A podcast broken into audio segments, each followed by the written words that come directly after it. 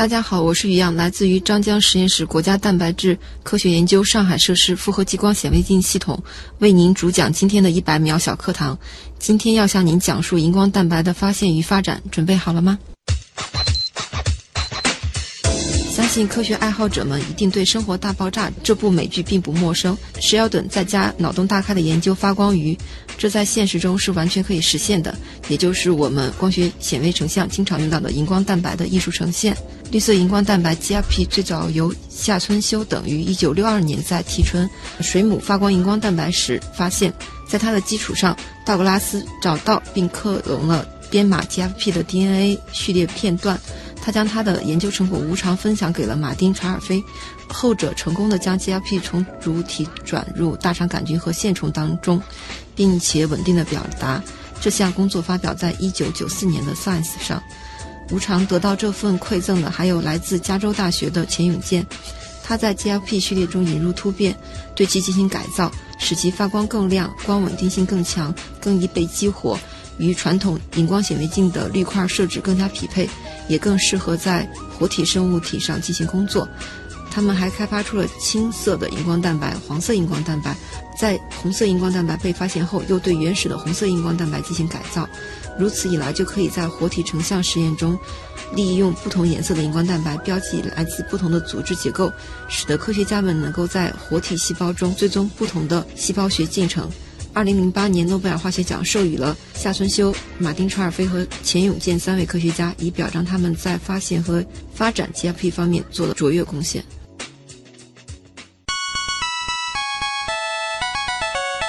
节目准备好了吗？正在将内容进行智能排列。嘉宾的情况呢？正在为您检索嘉宾的特殊喜好。不用那么详细吧？为您安装幽默插件。你这是在吐槽吗？正在为您更换全部文字素材。正在删除您的幽默基因，已将节目专业程度调低到百分之三十五。好了好了，马上开始节目吧。正在为您开启极客秀。用专业之魂铸造匠人精神。欢迎来到由上海人民广播电台科学家族工作室和第一财经广播频率联合呈现的极客秀。各位好，我是爱用业余级天文望远镜感受星空之美的旭东。大家好，我是利用科研级光学显微镜探索生命奥秘的于洋。哎呀，这个科研级对业余级啊，然后望远镜对显微镜，然后星空之美对。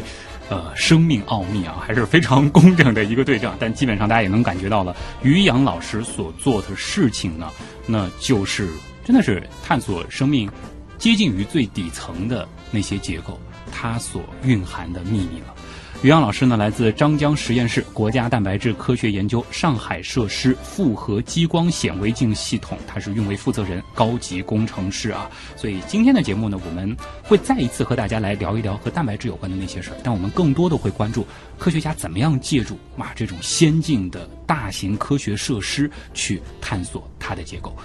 我们接下来就进入极速考场，一起来认识一下于洋是怎样一个人。极速考场。第一题呢是我们的必答题啊，就是想问一下你是如何定义极客的，以及自己曾经做过的最极客的事情是什么？呃，我认为极客是把某一件事情做到极致的一群人，他们比较的专注，然后思考不惧困难和挑战。嗯，自我评价我自己是一个比较 normal，也就是普通的一个人。谦虚了啊。嗯，做过可能最为极客的事情，其实也是我们平常工作中经常会做的事情，也就是可能为了解决某一个实验问题。以达到一个最佳的成像效果，去不断的尝试各种成像技术、各种这个制样手段以及不同的配件或者装置进行整合。当然，最后有可能会拿到理想的效果，也有可能拿不到。这个过程本身就是一个比较极客的过程。对对，某种程度上来说，就是如果我们光以这个光学成像，嗯嗯，类似于这样一件事儿来说，你们在成的这个尺度之小，也算是接近极致了吧？我们目前的光学分辨率可以做到二十个纳米。足够极致了，我觉得对于极客的这个定义来说，那如果说我们极客需要换一个 logo，嗯啊，你觉得上面放一个什么样的图案比较合适？为什么？我专门去搜了一下啊，我特别喜欢爱因斯坦的那一张吐舌头的那张照片。嗯，我开始还以为可能你会想放个什么蛋白质结构啊，或者说是放个这个显微镜什么的。呃，因为我认为像爱因斯坦这样。第一比较知名的科学家，嗯第二他也有他的这个科研的态度嗯啊。然后我觉得这张照片还另外更能代表我们科研人的一种萌萌哒的状态。哎，是的啊，这个关键是有天马行空的想象，他又有把这些想象付诸现实的、有合理化的这些能力。是的，是的。想问一下，您最后一个学历的毕业论文做的是什么？呃，说实在话，我记不太清楚。哦，而且我也没有去搜这一点的话，其实今天我想这个节目播出之后，可能我的导师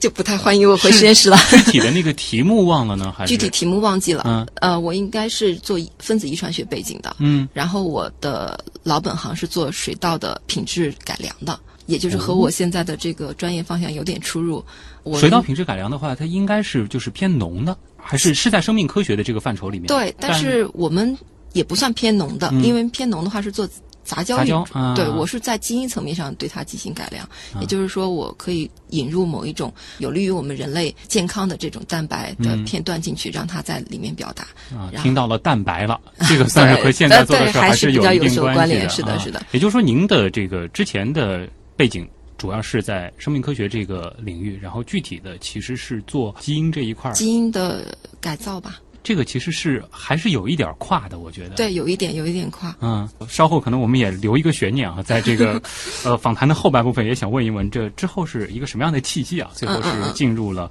我们这个复合激光显微镜系统领域啊。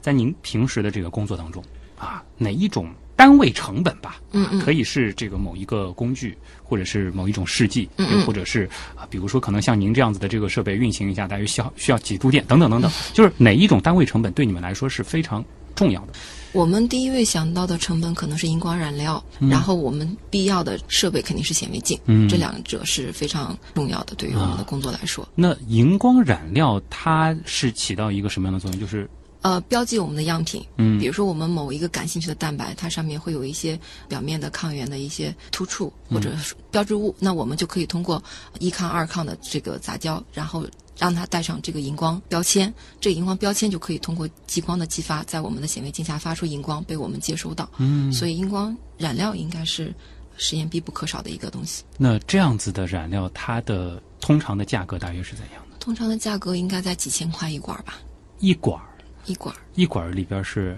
很少，很少，是吧？很少这。是可能是微生对这样子的一个体对量对对，啊。那下一个问题就是想问一下，您一年的收入大约能买几管这样的燃料 一年的收入买不了多少吧？啊？啊，买不了太多，一两百管儿。达不到几十管吧。几十管，好的，不为难你了，但也是谢谢您的诚实啊。但是也从另一个侧面就是显示出了，就是我们要做这样子的研究，其实我们的这个实验步骤，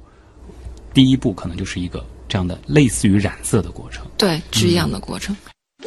如果有一个机会，你可以嗯回到高三，你可以重新选择一次专业，嗯，你会如何选择？我觉得可能还是现在的方向吧。我觉得现在我的工作还蛮有意思的，而且呢，怎么说呢？我们这代人可能要到六十五岁才退休。嗯，其实从我现在到我退休还有几十年的时间。嗯，学一门学科，如果以十年为一个单位的话，那我觉得我还有机会学三到四个学科。对，而且其实现在的工作很多时候接触的也是我未知的领域。嗯，因为涉及到现在的这个多学科交叉，其实日常的工作中有一部分很重要的部分就是跟其他的这个专业和学科的这个研究者们进行学习和沟通。其实这也是一个在另外的专业中吸取营养的一个过程。说的太好了。对，所以我觉得就是活到老学到老吧。嗯，就总之不后悔之前面临过的每一次选择，你的决定。每一次过去的这些选择，肯定是在那个当下你最好的选择。嗯，如果说可以不考虑其他所有的情况，这个包括家庭的这个牵绊、收入的限制等等，只遵循你内心的话，你最想做什么事情？嗯、我觉得读万卷书，行万里路，嗯出去走走看看吧。因为我觉得每一个年龄段对于事物和世界的感知都是不一样的，嗯所以我希望就是在每一个年龄段都有整个世界的这个思考，嗯然后呢，也有一个发现神奇的眼睛和永远保持好奇的一颗心吧。啊，就是当下有最想去的地方。当下的话，其实还蛮想去欧洲转一转。啊 是具体是看看那边的这个风景人文呢，还是说可能有一些具体的这个什么科学设施之类的想去走一走？一方面是人文，另一方面有一个也是我进入这个行业的一个呃领路人吧，他在那边做这个首席工程师，所以我想去他那里看 对，想去看一下，半工半玩啊。是的，是的。接下来这个问题回答起来就爽了。如果说可以拥有啊，甚至能违背物理规律的超能力啊，想让自己变成一个超级英雄之类的，你最想有什么样的能力，或者说是实现一个什么样的愿望？嗯，我非常羡慕那个哆啦 A 梦有一个任意门，就是一打开那个门，我就可以到我想去的任何的地方啊。所以我就觉得，如果有这么一个任意门的话，那我可以回到侏罗纪时代去看看恐龙啊。哎呦，还带穿越的，这厉害了！也可以去看看这个金字塔当时到底是怎么建的，它怎么是把那个巨石搬过去的？我一直比较好奇。然后包括我们显微镜行业里面那个列文虎克，当时在磨那个镜片，嗯，它可以手工磨到。可以放大两百七十倍，也就是现在基本上是光学放大的一个极限。我如何做到？对，因为他当时据一些文献说，他是秘密自己在那儿磨，不给别人看。对，如果有这个机会，我想去看一看他到底是怎么磨的。其实真的是希望有一个超能力能够满足你的。一切好奇心啊！我开始以为是，比如说你这个实验室门口安个任意门，打开就到欧洲的某个什么田园小镇，到那儿睡觉，然后再打开回来上班的。这个也很好，也很好，是吧？反正有任意门，什么都能做啊。对对对。极客高科学，欢迎回来，这里是极客秀。各位好，我是用业余级天文望远镜感受星空之美的旭东。大家好，我是利用科研级光学显微镜探索生命奥秘的于洋。嗯，欢迎于洋老师做客极客秀。于洋老师呢，来自张江实验室国家蛋白质科学研究上海设施。呃，其实，在自我介绍当中呢，您已经谈到了，就是您平时的这个工作就是利用科研级的光学显微镜。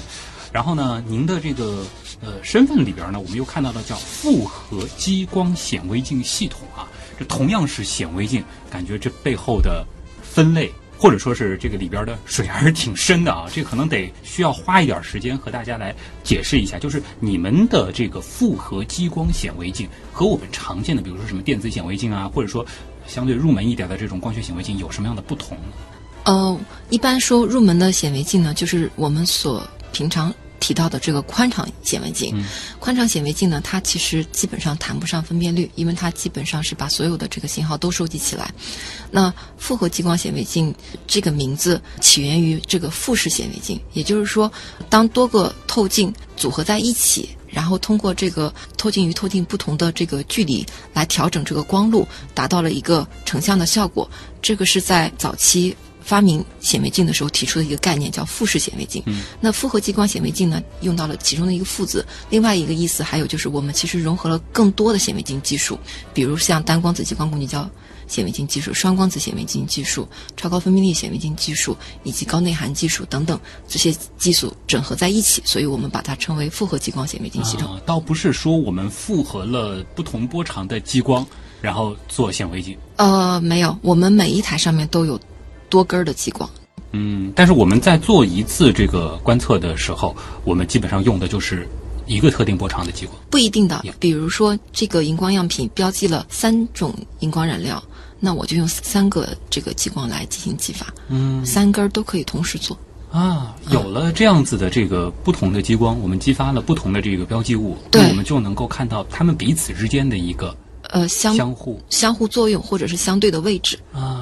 哎，那能不能比较一下，就是复合激光显微镜系统和我们可能普通人更熟悉的那个电子显微镜之间的这个关系？电子显微镜和光学显微镜呢，都是显微镜这个发展历程上非常重要的里程碑。光学显微镜和电子显微镜的主要区别在于，光学显微镜它可以做活的这个细胞和成体，那电子显微镜的话，可能在这方面就弱一些，它一般都是没有生存状态的这样的一些样品，但是它的分辨率很高，它的分辨率在 I 级，那光学的分辨率现在在纳米级，嗯，所以还是有一定的差距。嗯，关键还是看就是我们要观察多大尺度的东西。对，但是现在也最近几年吧，也发展这个光电联合技术。因为电子显微镜观察的时候，它的这个 field 比较的小，也就是说，因为我的这个分辨率比较嗯大嘛，所以我能看到的这个差哎 field 就比较小。那我想找到我感兴趣的这个蛋白就会非常的困难。那我们的这个光学显微镜呢，结合这个荧光标记技术，就可以把我特意的想要的这一块儿，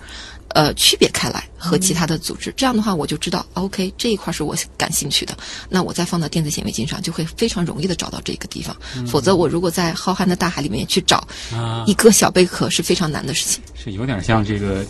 业余天文爱好者的那个望远镜的寻星镜 和我们的这个主镜筒，对也会对对有一个可能是先让我们去找它在哪儿，然后再呃具体的聚焦的去看一看啊。但是您刚刚提到了，就是我们是能够看活的东西，对对所以说它的这个动态的过程都能够被观察以及记录下来是的，是的。啊。这个对于生命科学研究来说，它的这个意义在哪里？嗯，举个例子吧，比如说，如果我们的这个药物研发者研发了一种药物，那这种药物对于这个人，它到底有没有作用？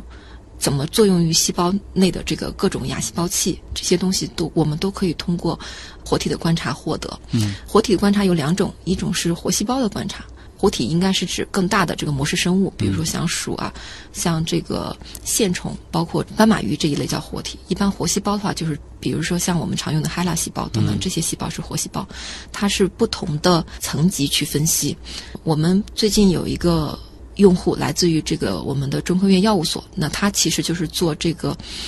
药物设计，然后把这个药物打到他的腹腔内，通过他的这个腹腔吸收，看能不能被小肠绒毛所接受，然后作用于病灶点这样一个过程。对我们其实会观察这个过程。哇，就我们随便举两个例子啊，就比如说是这个斑马鱼，嗯或者说是您刚刚提到的海拉细胞这样子的这个样本，嗯，呃，我们能对它持续观察多长时间？还是说就是照那么一下？只要他活着就可以，这个很厉害啊！对，只要他活着就可以。最开始其实看到你们的这个设施的时候是复合激光嘛，尤其是想到激光，我们可能即即使是这个平时我们玩的那个嗯激光笔啊、纸芯笔啊，这个你你盯着某一个东西照，我觉得照的时间长，可能也会对它产生一些伤害。嗯然后你们这个想一想，这个大型的这种科学设施，倒是能够对它观察挺长时间，然后让它能够一直维持着这个活性或者说是生命的状态。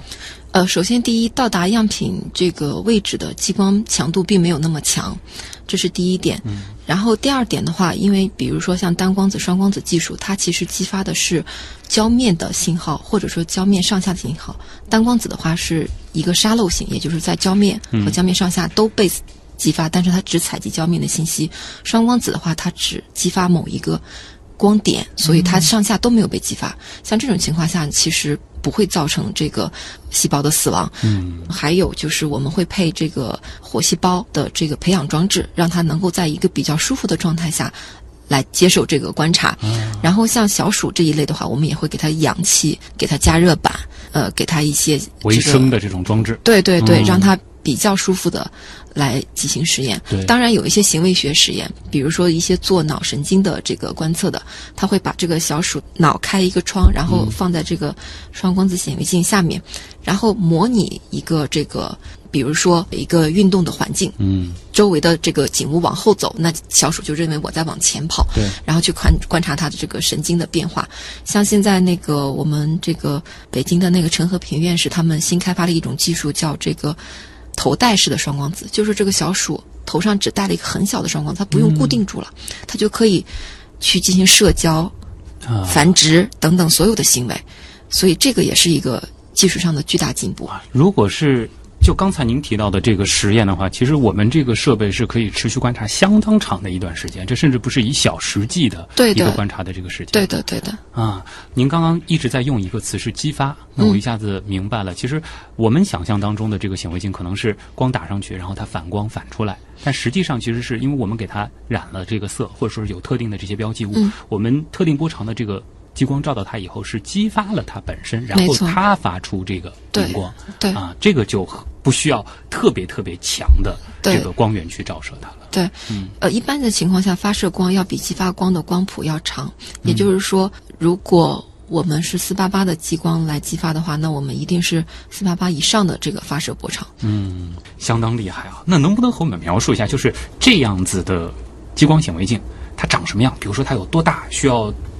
多少个房间？然后我们这个具体这个呃，这是比如说镜头，它这个又又大约是多大，长什么样？其实显微镜并没有特别大，嗯，哦、像我们这个搬一个房间内放两台显微镜的话，我们那个房间大约在十个平方左右，应该没有问题。那倒不是我们想象中的啊，可能这个有有有好几个房间连在一块儿是个机房，然后很复杂的一些这个线路啊什么的，最后跑到一个区域是用来观察的。我们的每一台显微镜都是相互独立的，嗯但是我们每一台显微镜上都有呃，就是各种不同的技术的整合。也就是说，我们一台显微镜不光是拍照，嗯可能还有一些其他的应用。像那个我们的 spinning disk 的话，它还搭了一个特辅的这个单元，嗯也就是做这个膜蛋白跨膜运输这些观测的这么一个技术。所以其实看起来它的这个显微镜很小，可能也就是我们平常呃大的办公桌的两倍吧。嗯但是事实上，它整合了很多的这个比较精密的单元。啊，这个可能就是我们就是蛋白质科学研究设施的一个特点了。就可能大家，因为我们节目之前其实也聊过上海光源，嗯大家可能会想象它要看一个微观的结构，那是需要非常大体量的一个建筑、一个设施、一个管道，但就看我们是要应用在。什么场景之下了？没错我们的话可能更多的就是同样的设备，我们可能需要给它开发出不同的这种针对性的模式。对，呃，和光源那边可能不太相同的地方在于，因为我对光源的技术可能也没有了解透彻。嗯呃，以我的认知，他们是需要从那个大的光源里面有一束光出来的，所以他们需要那个大的装置。像我们的话，其实目前的激光光源大部分都是一个固体激光器了，嗯也就像我们的这个普通的一个小柜子一样，它就可以整合四到六根的激光器。嗯所以一般情况下，我们还是在空间上比较节约的。啊。嗯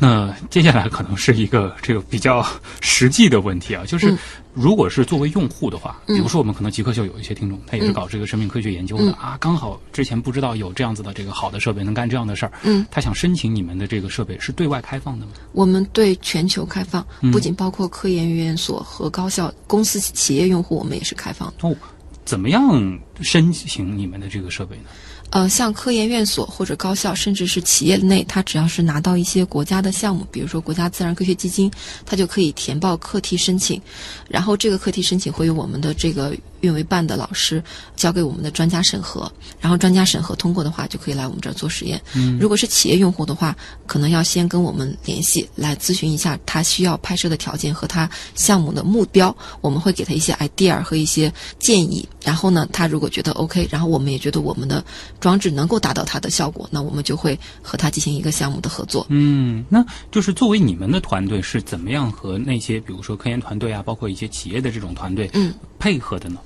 呃，首先呢，因为很多的研究者呢，他们专注的这个点可能不是我们这个光学显微镜上，他可能比如说我关注信号通路上，或者我关注这个就是发育生物学或等等这些方面，他可能对于光学上有哪些方法可以达到他他的这个目标。并不是很了解，那他可以告诉我他的目标，那我可以根据我的知识结构和我们的设备来给他提出建议。当然，有些东西我们系统也不包含的，也我也会给他一些其他建议，比如说哪里有或者哪些技术可以做到。嗯这是第一步。第二步，如果他认为 OK，那我们达成一个共识了，那我们就开始做实验，从制样到上机到数据分析，我们都会进行全程的一个指导。后续的话，如果比如说他自己了解的比较好，也对设备比较熟悉，啊、我们会对他进行培训，他可以自己来做，因为我们的老师的这个数量不是很多，我们没办法每一个课题都跟到底。啊，也就是说，其实，在你们那儿不仅仅是有显微镜，嗯就是关于生命科学研究的其他的这些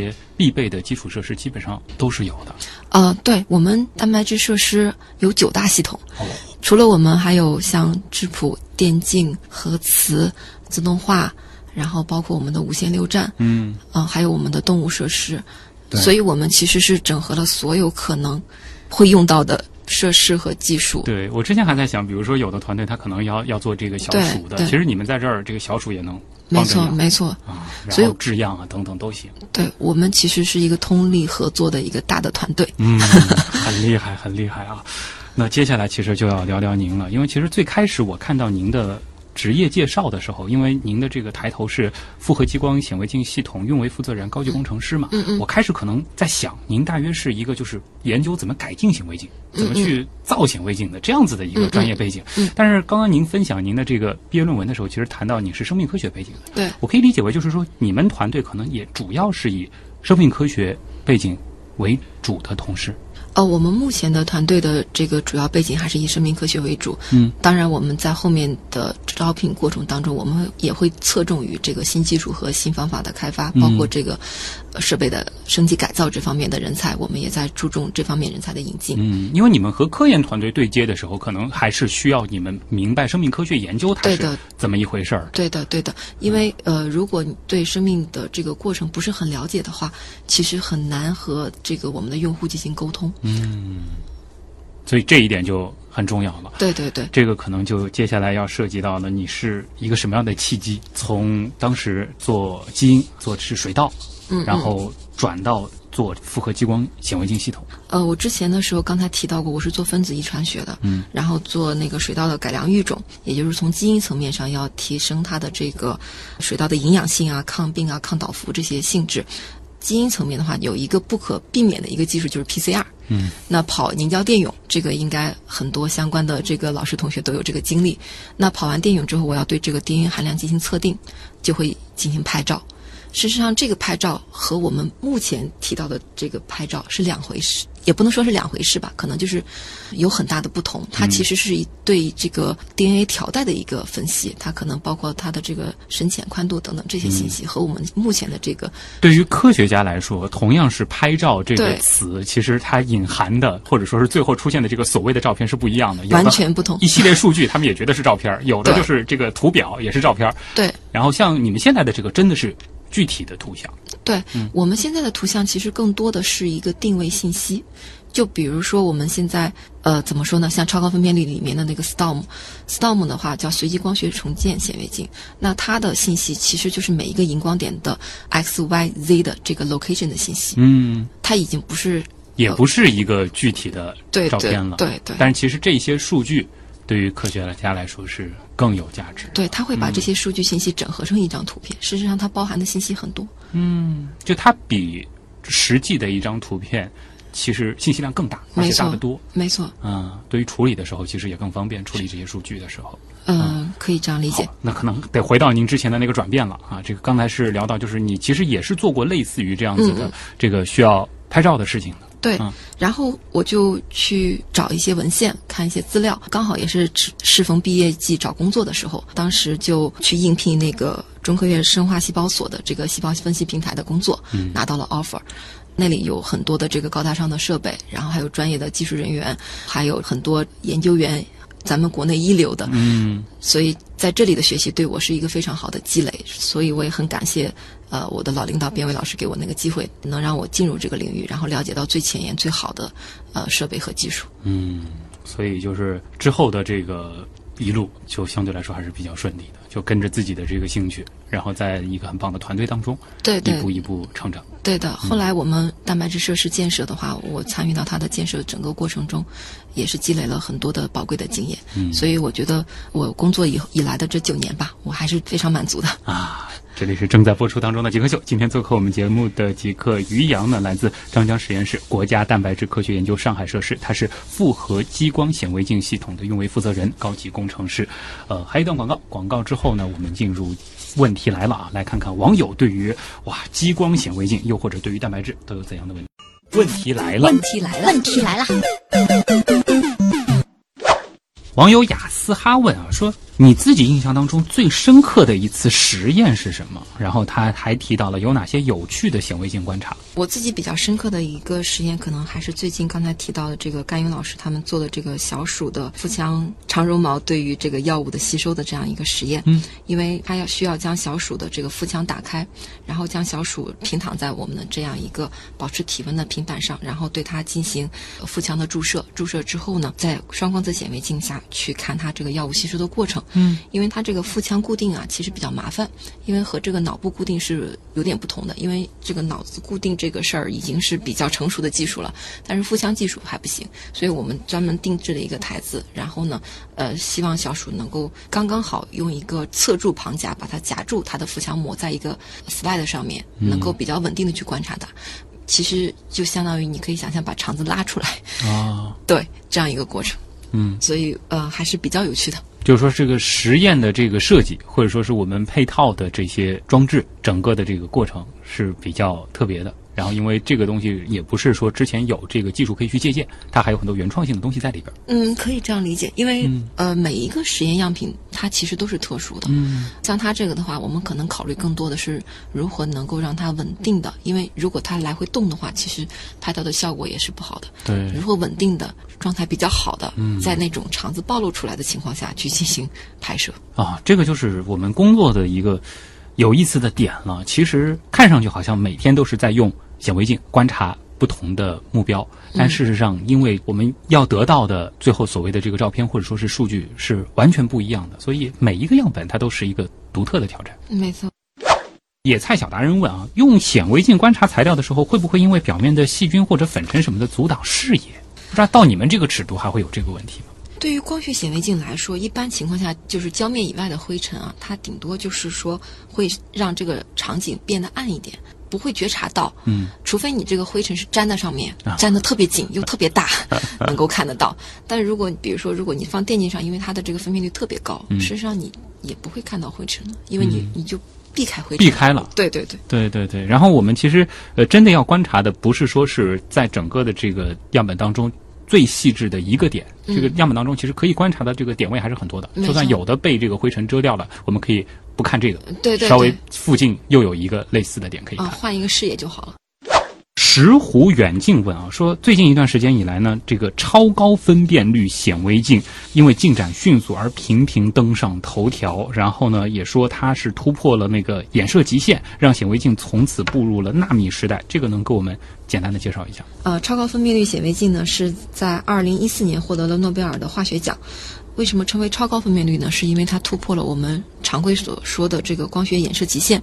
它有一个公式的，那简略来说就是一般的情况下，光学的分辨率不会高于波长的一半。也就是如果我们的激发波长是五六幺的话，那我们的光学分辨率应该在两百八十纳米，嗯，呃，不会低于两百纳米。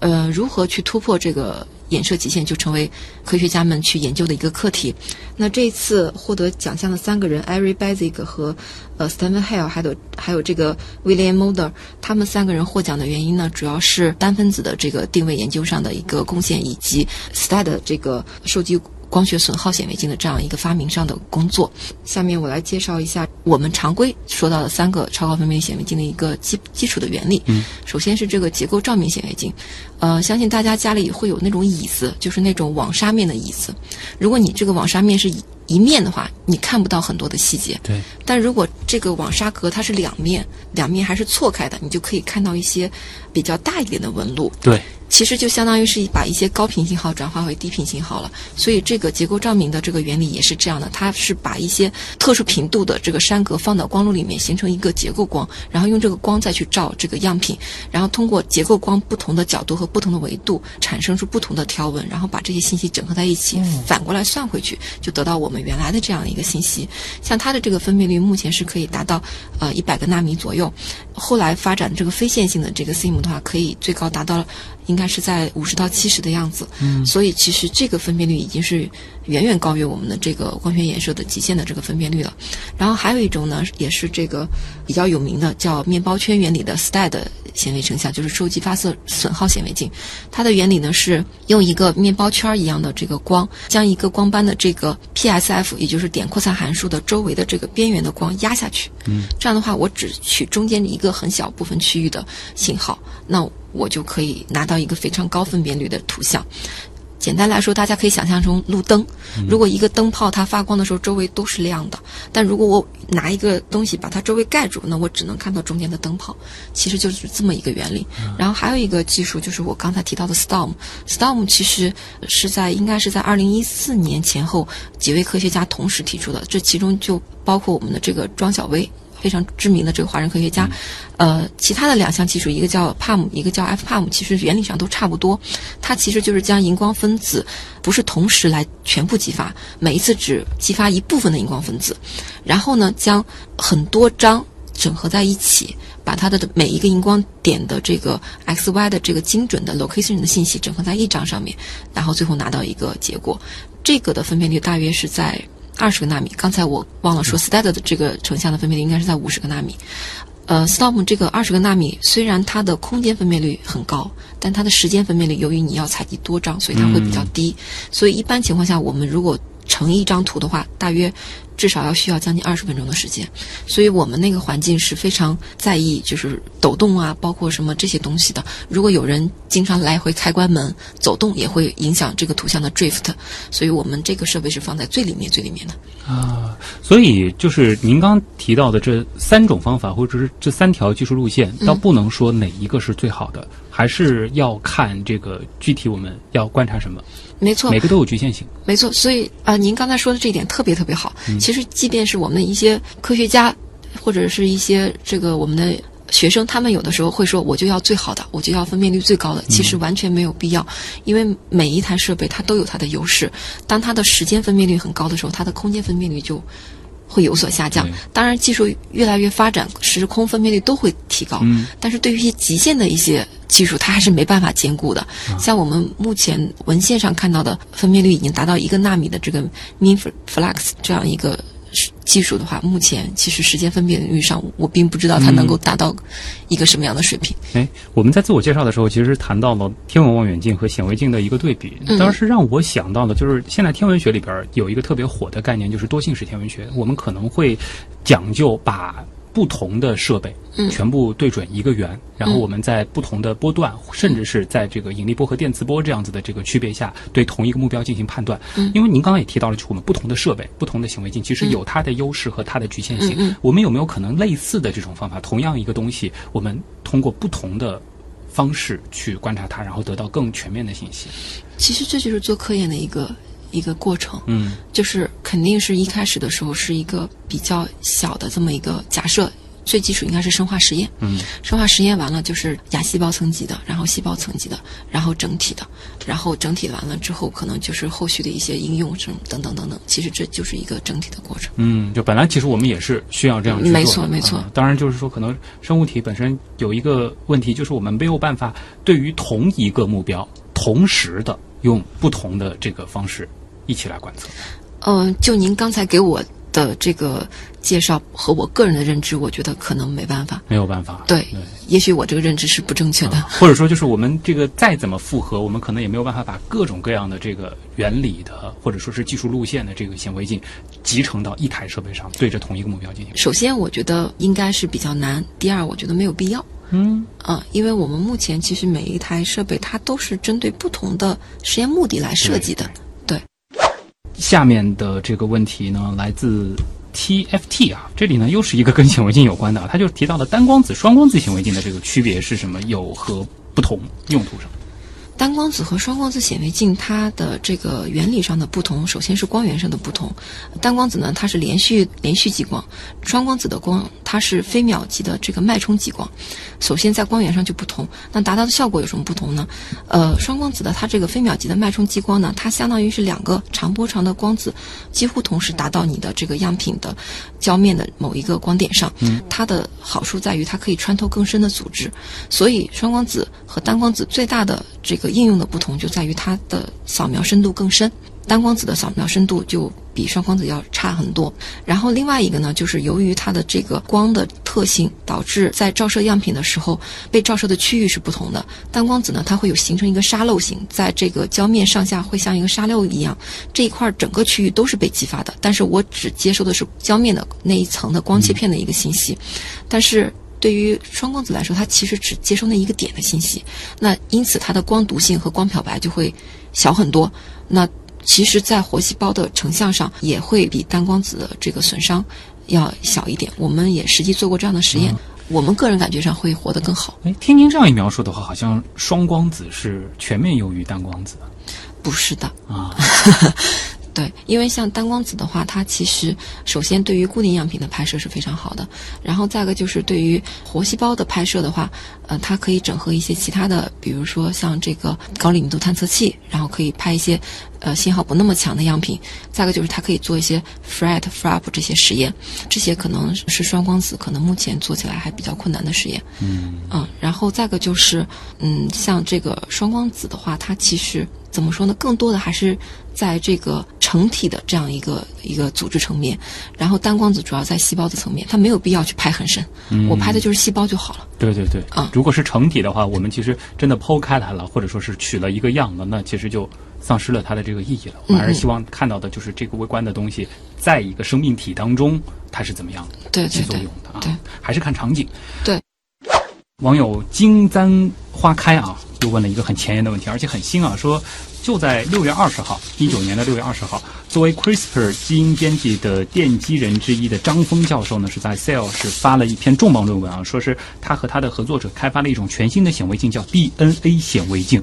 那想请您简单的说一说，就是这是一种什么样的显微镜？它是怎么给细胞成像的？突破性在哪？呃，首先，在我个人认知里面，它这个 DNA 显微镜其实和我们常规意义上的这个显微镜是不同的，它是不依赖于光或者任何的这个光学器件的。严格意义上来说，它其实是将物理图像编码为 DNA，然后经过序列的这个信息来推断这个里边的这样一个空间排列的，所以它。应该是从基因组水平上对细胞进行观察，并没有像我们这个比较直观的说，我们就拿到一个所见即所得的一个结果。就是呃，某种程度上来说，把它叫做显微镜是更便于大家通俗的去理解。它的实质可能更接近于之前我们谈到的，就是对于基因的那些像测序这样子的一些技术，可以这样理解吗？我理解的是基因测序是说我理解的这些呃基因编码是什么样的信息，嗯，但是至于它里边的结构是什么样子的，我是不知道的。比如说，如果我对一个基因进行突变或者是敲除。这个之后，那我对于这个基因的这个整体状态是什么样的影响，我们之前是不知道的。嗯那我们可能通过光学显微镜，更多的可能是看到它翻译之后的蛋白质会有什么样的变化，但是对于基因本身的构想，我们是不知道的。嗯所以我个人理解下来，它的这个用途主要是在于我进行这个基因改造之后，或者基因编辑之后，我对于这方面的哦，一个影响。如果这样去想的话，它的这个突破性的意义还是有的。就是之前可能我们对于它的这个改造完了之后，起码在基因层面，它到底表现成的是什么样，很多时候只能根据事后去反推。但是现在我们可能有了一个技术，就是改造完了，我们可以直接看一看这个基因被真的编辑成了什么样。对，主要还是空间上的一个位置。这个很厉害。皇后大游行问啊，说激光显微成像技术的发展，如今看来的话，还有哪些前沿的方法和方向？其实现在的这个显微镜的发展非常非常的快，呃，我们的朋友圈几乎就是一天就会有很多新技术出来，这个非常多的这个技术的文章和一些荧光染料的发展，包括荧光蛋白的发展都是非常迅速的。像我们目前比较常规的归纳为两点，一个是往更高的分辨率走。比如说，我们现在有一纳米的分辨率，那我如何就是稳定的实现一纳米或者更是更高的这个分辨率？还有一种呢，就是往大，比如说这个我一个小鼠整体的一个小鼠，或者整整个的一个这个这个斑马鱼的这个发育过程当中会经历什么？我了解的往高分辨率看，就是有这个新出这个 MinFlux 这个技术可以达到一个纳米，往这个类似于这个。活体来说的话，嗯目前推广的技术叫光片成像。光片成像和我们普通的这个成像不同的点在于什么呢？就是我们一般情况下，成像是一个镜头，这个光通过这个镜头，然后呢照射之后发射回来，不管是什么光源，基本上都是这么一个原理。但是这个光片它不是的，光片它是有两个镜头，一个镜头来进行照射，另外一个镜头来进行收集。这样的话，就相当于它形成一个直角。那我照照射过来，它是一个片层的一个光。所以我这一片层的光的这个照过来之后，它所激发的这个体积是比较大的。然后我通过这个片层的这个 Z 轴扫描或者是不同维度的扫描，我就可以对它进行一个整体的一个拍摄。嗯，呃，当然了，有的时候还会有两个镜头同时来来激发，这样的话就相当于我这个活体的背面也可以被照射到。感觉上就是用这样子的技术可以做到类似于这个磁共振出来的那种切片，就或者说它更立体吗？这个图像嗯，它其实可以是拍到活的，也是重点，也是活的。活的，活的，就是比如说一我一个胚胎在不停的发，就是在长大，然后可能还会有的时候有点动啊什么的。对对对，都可以拍摄到。是真的很厉害哈、这个想一想的话，其实我们能够看得更细，能够看得在这些微观尺度下看得更动态、更活灵活现，对于我们整个的这个生命科学的发展呢是至关重要的。我们只有明白了这个底层的奥秘之后，才能够在这样的基础上去做更多的对人类有意义的贡献啊。是的，是的。最后一个问题吧，我们常说的这个就业啊，或者说是这个找工作题啊，呃，植物万金油问，想从事这个领域的研究，或者说想要进入你们的团队的话，大约需要什么样的这个专业背景？呃，首先。就是刚才那个徐彤也提到了两个方向，第一个就是做设备的研发，那这个的话，其实对于物理啊、和数学，包括工程上上面的这方面的专业是必不可少的。呃，如果是像我们主要是做这个生命科学方面的应用的话，那比如说像细胞生物学、神经生物学，包括这个基因工程这些东西，可能是必不可少的一些基础储备吧。就因为你们是跨学科的，对对对，而且跨的其实挺厉害的。所以就是有生命科学背景的肯定欢迎，嗯，然后如果说是有这个物理啊、化学啊，包括工程啊，甚至是这个计算机啊，就这样的这个背景的，其实如果同时对生命科学、对蛋白质这样的领域感兴趣，其实都可以试试看。对的，其实往往你在一方面做得很好了之后，你就可以再去融入其他的。东西进来，然后越扩展越大。像您刚才说的这个计算机，其实就是我们现在目前非常急需的一个一个方向，就是在做生物信息学这一块的一个数据分析。嗯就是说，如果你有了数据，怎么能拿到分析出来我想要的一个结果？这是非常重要的一步。对，而且想想真的是很棒，因为你们是顶尖的设施，所以甚至是这个地球上最前沿的一些研究，你们都有可能成为共同的参与者、